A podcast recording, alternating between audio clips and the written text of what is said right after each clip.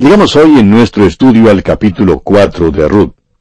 Y en este capítulo, Booz llama a juicio al pariente que es más cercano a Ruth que él, quien no puede redimirla, según la costumbre en Israel. Booz se casa con Ruth y ella da a luz a Obed. En el capítulo anterior vimos las acciones de Ruth y Noemí. Ahora le toca actuar a Booz. De modo que en este capítulo veremos los pasos que da Booz. Comencemos pues leyendo el versículo 1 de este capítulo 4 de Ruth.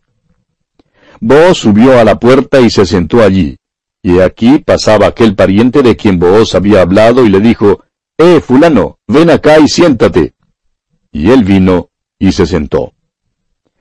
El primer acto de Booz fue salir temprano aquella mañana a la puerta de la ciudad, donde se apostó en un lugar conspicuo para poder llamar al pariente no nombrado, mientras salía de la ciudad hacia sus campos para cegar o al entrar a la ciudad desde la era. Vos esperó ansiosamente su llegada para poder resolver este asunto con él. Y dentro de poco aquel pariente pasó y vos lo saludó como si no conociera su nombre. Dice, eh, fulano, ven acá y siéntate. Ahora no hay duda de que vos conocía su nombre, pero el motivo por el cual su nombre no es mencionado no se nos revela. Cuando este pariente anónimo vino y se sentó, vos ya estaba preparado para arreglar enseguida y de una vez esta cuestión en cuanto a Ruth. Continuamos leyendo el versículo 2. Entonces él tomó a diez varones de los ancianos de la ciudad y dijo, Sentaos aquí, y ellos se sentaron. Diez ancianos de la ciudad fueron escogidos para servir de testigos, y quizá como un tipo de consejo o, tribunal supremo. Es cierto que Booz procedía de una manera conforme a la ley, y la decisión final en este caso fue sellada de la manera prescrita en el libro hebreo de estatutos. Ahora no hay duda de que Booz conocía el nombre de este pariente, pues era su propio tío. Al parecer, había cierto motivo por el cual no usó su nombre. Booz, pues, se sentó en la puerta, probablemente leyendo el diario de Belén o el Nacional, y vio pasando por la puerta a este señor. Y antes de que pudiera pensar en su nombre, Booz se levantó a prisa y le llamó, ¡Eh, fulano! El hombre vino a donde estaba Booz y se sentó. Sentados con Booz también había diez hombres. Simbolizaban los diez mandamientos. La maldición de la ley descansaba sobre Ruth la Moabita, porque estaba escrito allá en Deuteronomio 23.3. No entrará amonita ni moabita en la congregación de Jehová, ni hasta la décima generación de ellos no entrarán en la congregación de Jehová para siempre. Por eso, la ley no pudo dejar que entrara Ruth, sino que la excluía. Esto parece ser una explicación satisfactoria del encubrimiento del nombre del pariente más próximo, quien aquí simboliza la ley y quien lleva el seudónimo fulano. Su nombre seguramente era conocido y Booz se negó a usarlo a propósito. Continuemos ahora leyendo los versículos 3 hasta el 6 de este capítulo 4 de Ruth. Luego dijo el pariente, Noemí, que ha vuelto del campo de Moab, vende una parte de las tierras que tuvo nuestro hermano Elimelech. Y yo decidí hacértelo saber y decirte que la compres en presencia de los que están aquí sentados y de los ancianos de mi pueblo. Si tú quieres redimir, redime. Y si no quieres redimir, decláramelo para que yo lo sepa, porque no hay otro que redima sino tú, y yo después de ti, y él respondió, Yo redimiré. Entonces replicó Booz, El mismo día que compres las tierras de mano de Noemí, debes tomar también a Ruth la Moabita, mujer del difunto, para que restaures el nombre del muerto sobre su posesión. Y respondió el pariente, No puedo redimir para mí, no sea que dañe mi heredad. Redime tú usando de mi derecho, porque yo no podré redimir. En la presencia de estos testigos, Booz presentó el caso a este pariente. Quizá la expresión usada por Booz con respecto a lo que Noemí intentaba hacer con la parcela sea traducida de tal manera que resulte engañosa. Pero nos parece a nosotros que la mejor interpretación se ofrece por un comentario que afirma que las tensiones de los años de hambre habían obligado a Noemí a vender su parcela en algún tiempo después de su regreso a Belén. El doctor Elliot sugiere que Elimelech había hecho esto antes de morir. Bueno, sea como fuere, la tierra necesitaba ser redimida, pues las circunstancias adversas habían obligado que Noemí vendiera la propiedad contra su voluntad. Cuando Noemí primero regresó de los campos de Moab, no se hallaba en una posición propicia para obtener la restauración de aquella parcela. Pero al empezar a disiparse sus problemas, Noemí quería lograr que la parcela le fuera restaurada. Esta parcela era parte de la propiedad de Elimelech, y como él era hermano del pariente no nombrado y pariente de Booz, era la prerrogativa de ellos redimir la parcela. El primer Goel fue el pariente fulano, y luego Booz en caso de que éste rehusara. Ahora fíjese usted en el método sutil de Booz. No se le acercó al pariente anónimo de la misma manera en que Ruth se le había acercado a él. Ella demandó sus derechos como viuda bajo el estatuto tocante al Goel, o sea, pariente redentor. No mencionó la parcela. Evidentemente, Booz había discutido aquel punto del caso con ella. Cuando Booz presentó el caso a este pariente no nombrado, hizo que la parcela fuera el punto de importancia. Ahora, según la técnica empleada por Booz, él mencionó en primer lugar la necesidad de un Goel, o sea, un pariente redentor para la parcela, y luego presentó como una alternativa final el caso de un Goel, o pariente redentor, para Ruth, para disuadir así a este pariente. Por su manera de presentar su caso, Booz reveló su propio anhelo de tener como esposa a Ruth. Ahora el pariente expresó su buena voluntad de redimir cuando creía que se trataba solamente de la parcela, pero Booz estaba preparado para presentarle el gran inconveniente para poder desalentarlo porque él estaba enamorado de Ruth. Ahora Booz ciertamente atendió a este asunto pronto, expedito y rectamente, pero también empleó la prudencia de serpientes. Puso esta objeción final como un verdadero obstáculo, el cual fue destinado a causar que este pariente anónimo renunciara a todas sus prerrogativas. Dice el versículo 5, entonces replicó Booz, el mismo día que compres las tierras de mano de Noemí, debes tomar también a Ruth la Moabita, mujer del difunto, para que restaures el nombre del muerto sobre su posesión. Lo que Ruth presentó como la demanda primera para un pariente redentor, Booz lo guardó como última, como un colmo. Ahora Ruth tenía derecho sobre la propiedad de Elimelech. Los dos hijos de Elimelech eran los herederos legales de la propiedad. Si uno o el otro hubiera dejado un niño, este habría sido el heredero legal de la propiedad. Pero murieron sin tener hijos. Por tanto, sus esposas podrían pasar la propiedad a cualquier hijo que les fuera nacido del Goel, o sea, del pariente redentor de la familia de Elimelech. Les era posible por nacimiento traspasar el título de la propiedad a sus hijos. Más adelante veremos que las mujeres de la ciudad llaman al hijo de Ruth por Booz, el pariente redentor de Noemí. Y así fue porque heredó los campos de Elimelech, el esposo difunto de Noemí. No los heredó de Ruth, ni de Noemí, ni de Booz. De ellos solo recibió el título de los campos. Ruth era la única que podía levantar a un hijo que heredaría la propiedad de Elimelech. Por eso, no solo fue un eslabón importante en la cadena de la genealogía, sino que también tenía ciertos derechos sobre la parcela en cuestión en la discusión entre Booz y el otro pariente anónimo. Por eso la redención de la parcela comprometería al Goel, o pariente redentor, en los asuntos de la extranjera de Moab. El que redimiera la parcela tenía que redimir también a Ruth, siendo que ella y sus asuntos estaban ligados legalmente a la parcela de Elimelech. Estos pues eran los aspectos técnicos y legales con que Booz contaba para su victoria. Cuando la atención de fulano fue dirigida hacia este inconveniente serio, que poseía complicaciones legales, declaró entonces que no podía redimir a la extranjera de Moab sin implicar su propia propiedad. El Targum declara que él ya tenía una esposa e hijos, con lo que un matrimonio con la Moabita comprometería los intereses de ellos. La interpretación más normal de sus palabras parece ser que la presencia de la Moabita como una pertenencia ineludible a la propiedad despertó en su mente algunos temores en cuanto a sus derechos a cualquier propiedad en que estuviese involucrado el casarse con alguien que fuera condenado, en tales términos inequívocos, por el sistema mosaico, como lo vimos hace un momento en el capítulo 23 de Deuteronomio versículo 3. Esta ley prohibía que un moabita entrara en la congregación aún hasta la décima generación. Parece que fue esta ley la que le impidió proseguir con su prerrogativa preferida. Evidentemente, se asustó debido a la presencia de Ruth y enseguida renunció a sus prerrogativas como redentor. Creemos, amigo oyente, que este pariente anónimo simboliza la ley. En realidad, la ley no puede redimirnos. Es incapaz de redimirnos. El apóstol Pablo, escribiendo en su carta a los Romanos capítulo 8, versículo 3, dice, Porque lo que era imposible para la ley, por cuanto era débil por la carne, Dios, enviando a su Hijo en semejanza de carne de pecado, y a causa del pecado, condenó al pecado en la carne.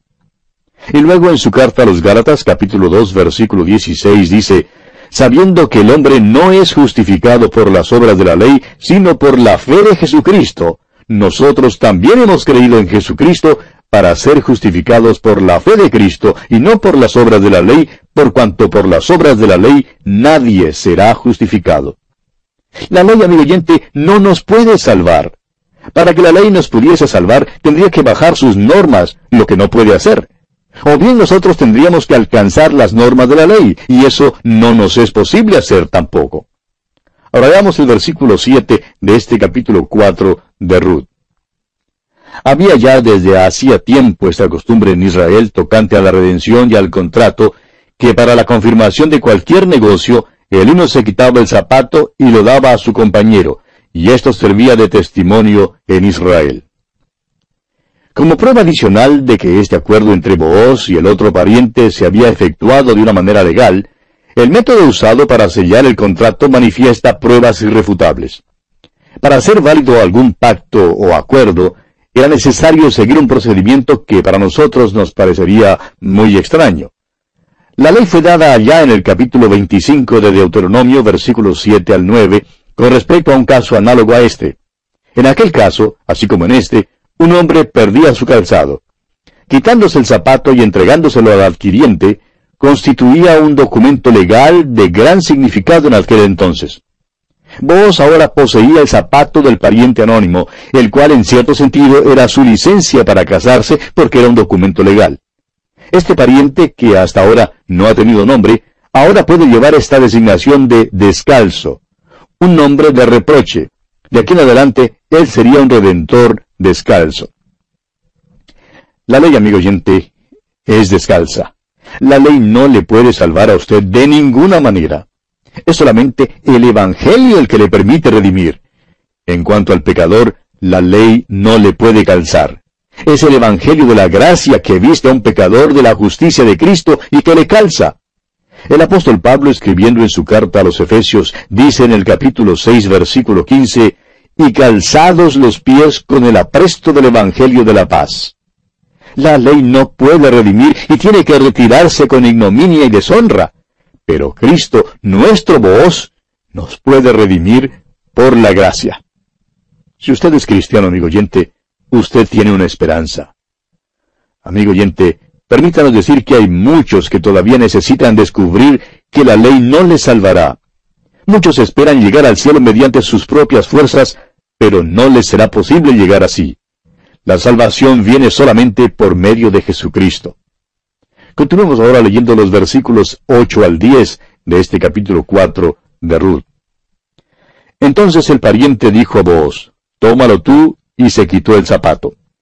Y vos dijo a los ancianos y a todo el pueblo, vosotros sois testigos hoy de que he adquirido de mano de Noemí todo lo que fue de Elimelech, y todo lo que fue de Kelión y de Malón y que también tomo por mi mujer a Ruth la Moabita, mujer de Malón, para restaurar el nombre del difunto sobre su heredad, para que el nombre del muerto no se borre de entre sus hermanos y de la puerta de su lugar. Vosotros sois testigos hoy. Poseyendo ya el documento legal, el zapato del descalzo, Vos concluyó la transacción llamando a los diez ancianos para que sirvieran de testigos que ahora era él, quien aquel día redimía las propiedades de Limelec, Malón y Kelión. No solo fue redentor de la propiedad, sino también de Ruth. Continuemos con los versículos 11 al 14 de este interesante capítulo 4 de Ruth. Y dijeron todos los del pueblo que estaban a la puerta con los ancianos, testigos somos. Jehová haga a la mujer que entra en tu casa como a Raquel y a Lea, las cuales edificaron la casa de Israel, y tú seas ilustre en Efrata, y seas de renombre en Belén. Y sea tu casa como la casa de Fares, el que Tamar dio a luz a Judá, por la descendencia que de esa joven te dé Jehová. Vos pues tomó a Ruth, y ella fue su mujer, y se llegó a ella, y Jehová le dio que concibiese y diese a luz un hijo. Y las mujeres decían a Noemí, Loado sea Jehová, que hizo que no te faltase hoy pariente, cuyo nombre será celebrado en Israel. El amor por Ruth fue lo único que impulsó a Booz a concluir este asunto con tanta animación y actitud. Su amor por la joven de Moab fue suficiente motivo para llegar a ser su pariente redentor. La historia concluye apropiadamente con la declaración, Booz pues tomó a Ruth y ella fue su mujer. Este es el fin feliz de toda buena historia. Dios pone en el corazón de un hombre el amor y la afición por una mujer, y hace que aquel sentimiento sea mutuo. Es la intención divina que sean unidos en matrimonio en su presencia con su bendición invocada sobre la unión. Hay otro capítulo en nuestra historia, el cual, aunque no tiene por objeto contribuir a su hermosura, sí contribuye a uno de los objetivos supremos. El resto del capítulo 4 de Ruth cuenta del nacimiento de Obed a Ruth y a Boaz. Es todavía la conclusión de la gran genealogía que se halla al fin del libro. Esta genealogía es transferida en su entereza al principio del Nuevo Testamento en el Evangelio de Mateo. Presenta los incidentes de esta humilde historia como vínculo en el gran plan y propósito de Dios. El versículo 22 de este capítulo 4 de Ruth dice, Obed engendró a Isaí, e Isaí engendró a David. El nacimiento de Obed a Ruth y a Booz en Belén representa vagamente el nacimiento de otro, cuya venida reverberaría hasta los fines de la tierra y produciría un efecto amplio y eterno sobre este mundo. El nombre Obed significa el siervo o el adorador. Las mujeres de Belén le pusieron este nombre debido a su relación con Noemí. Aunque no tenía ninguna consanguinidad con Noemí, legalmente era su nieto. Era un siervo a Noemí, estando ella en su vejez, y tomó el lugar que fue dejado vacío por la muerte de su esposo y sus dos hijos. Ahora su propiedad sería de Obed el siervo, y éste, que era descendiente de una moabita, era un adorador del Dios verdadero, así como lo fue su madre. Y aquel pequeñito llegó a ser el abuelo de David. ¿Ve usted, amigo oyente? Ruth fue la bisabuela de David, y así ella forma parte del linaje que condujo al Señor Jesucristo. Qué hermoso, amigo oyente. La historia de Ruth es una ilustración del pariente redentor. Es una ilustración del lado amoroso de nuestra redención. Un pariente redentor necesita ser un pariente cercano. Y el Señor Jesucristo es nuestro pariente cercano. Nunca tuvo el nombre de Jesús sino hasta cuando nació en la tierra. Nunca podría haber salvado a su pueblo de sus pecados antes de haber venido a la tierra. Dice el escritor a los Hebreos en el capítulo 2 de su carta, versículos 14 y 15, Así que, por cuanto los hijos participaron de carne y sangre, él también participó de lo mismo para destruir por medio de la muerte al que tenía el imperio de la muerte, esto es, al diablo, y librar a todos los que por el temor de la muerte estaban durante toda la vida sujetos a servidumbre. Y el versículo 16 del mismo capítulo de Hebreos sigue diciendo que Cristo socorrió a la descendencia de Abraham. Y el apóstol Pablo, escribiendo a los Gálatas, dice en el capítulo 4, versículos 4 y 5, Pero cuando vino el cumplimiento del tiempo, Dios envió a su Hijo, nacido de mujer y nacido bajo la ley, para que redimiese a los que estaban bajo la ley, a fin de que recibiésemos la adopción de hijos. Jesucristo, pues, amigo oyente, es nuestro pariente redentor. Cristo sabe todo en cuanto a nosotros hoy en día porque fue hecho carne, y esto por amor a nosotros. Ahora un pariente redentor tiene que estar dispuesto a redimir. Sin duda alguna, vos estaba dispuesto a redimir a Ruth. Usted y yo, amigo oyente, tenemos un pariente redentor. Dice el mismo escritor a los Hebreos en el capítulo 12 de su carta, versículo 2, Puestos los ojos en Jesús, el autor y consumador de la fe, el cual por el gozo puesto delante de él sufrió la cruz, menospreciando lo propio, y se sentó a la diestra del trono de Dios. Ahora el pariente redentor también tiene que ser poderoso para redimir. Tenemos la idea de que quizá Noemí tuviera algunos parientes pobres. La mayoría de nosotros los tenemos. Nos imaginamos que cuando Noemí regresó a Belén, Le fueron a visitar y llevaron con ellos un pañuelo tan grande como una sábana. Lloraron tanto que probablemente estaba hecho una sopa cuando se despidieron de ella. Todo lo que les fue posible hacer fue simpatizar con ella, pues no les era posible ayudarla. Dijeron, tú sabes que nosotros también hemos perdido nuestra propiedad.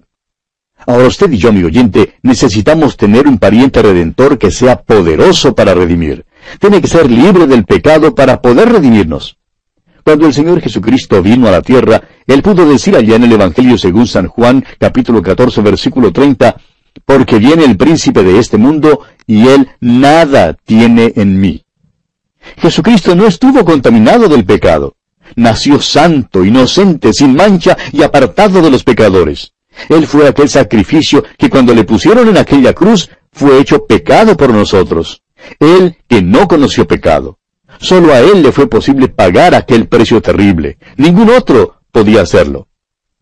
A usted, amigo oyente, no le es posible redimirme a mí, ni tampoco a mí me es posible redimirle a usted. Ni siquiera podemos redimirnos a nosotros mismos. Todos somos pecadores. Tratar de salvarse a uno mismo es como el tirar una cuerda salvavidas desde la cubierta superior a la cubierta inferior cuando un barco se está yendo a pique. Y el viejo barco de la humanidad y de la civilización se va a pique hoy en día, amigo oyente. Y hay muchos muchachos buenos por allá arriba en la cubierta superior que nos tiran las cuerdas salvavidas. Nos están lanzando la sociología y la religión y cosas por el estilo. Pero, amigo oyente, la cubierta superior también se va a pique junto con el barco. Fue necesario que uno descendiera del cielo para redimirnos. Jesús le dijo a Natanael, allá en el Evangelio según San Juan capítulo 1 versículo 51, de aquí adelante veréis el cielo abierto y a los ángeles de Dios que suben y descienden sobre el Hijo del Hombre.